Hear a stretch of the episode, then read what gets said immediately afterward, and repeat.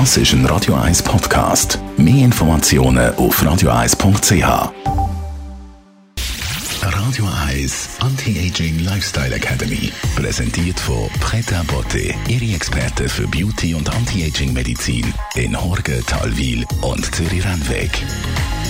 pretabotte.ch wir haben das letzte Mal an dieser Stelle über Augenbrauen geredet und wie unterschiedlich die bei Männern und Frauen sollten aussehen. Studien zeigen ja, dass man nicht das Gleiche am anderen Geschlecht schön findet. Frau Dr. Zepter, unsere Anti-Aging-Expertin, es gibt ja noch viel mehr unterschiedliche Schönheitsansichten bei Mann und Frau. Ich fange gerade mal bei der Stirn an. Frauenstirn sollte gewölbt sein, fast ein bisschen kindlich und damit das, das Verletzliche und das zu Schützende ähm, meinen Frauen betonen, die Regel lasse ich mir nicht einfallen. Das ist etwas, was irgendwo ganz instinktiv aus uns kommt. Während eine Männerstirn, die darf ruhig glatt sein, die darf auch ein bisschen eckig sein. Das macht gar nichts, das, das zeugt eher von Härte. Und die Augen selber, Frauenaugen sollten möglichst groß, möglichst rund sein auch. Und vor allem der Kontrast bei den Augen ist besonders wichtig. Also dunkle Augen, Wimpern, äh, die, das, die die Augen äh, noch betonen, finden wir bei Frauen schön. Also Männer mit sehr dichten, langen und dunklen Wimpern, die wirken dann schon fast ein bisschen femininer. Irgendwie irritiert uns das auf jeden Fall. Gehen wir doch weiter zur Nase. Bei Männern darf die Nase einfach, die kann gar nicht groß genug sein. Wir finden das immer noch schön. Ja, ich will mich darüber nicht auslassen. Auf jeden Fall finden wir bei Frauen eben kleine Nasen, eher Stupsnasen, viel, viel schöner. Frauen müssen ein sehr spezielles Gesicht haben, um mit einer großen markanten Nase noch als schön zu gelten. Gibt es aber auch. Ich finde Nasen auch immer etwas sehr Spezielles und äh, meistens passen die auch sehr gut zu dem Gesicht, das man bekommen hat, möchte ich nur betonen. Aber die Unterschiede sind da zwischen Männern und Frauen. Und das gilt auch für die untere Gesichtshälfte, zum Beispiel für schöne Lippen. Klar, auch Männer sollten schön definierte Lippen haben.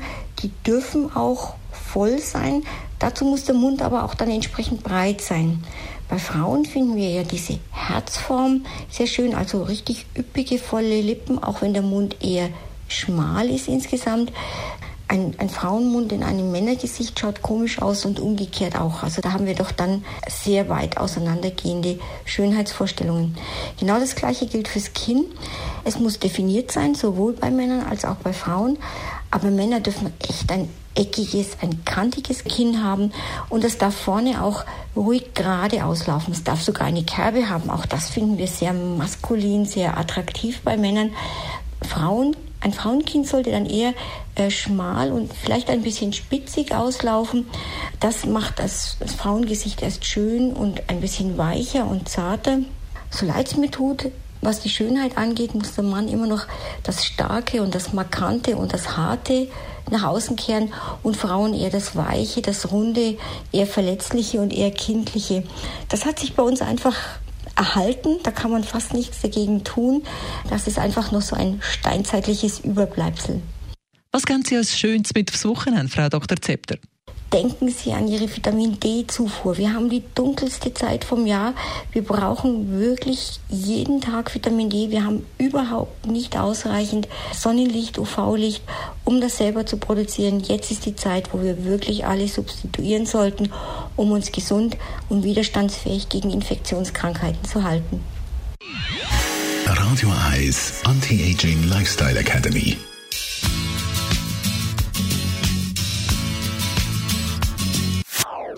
Das ist ein Radio 1 Podcast. Mehr Informationen auf radio1.ch.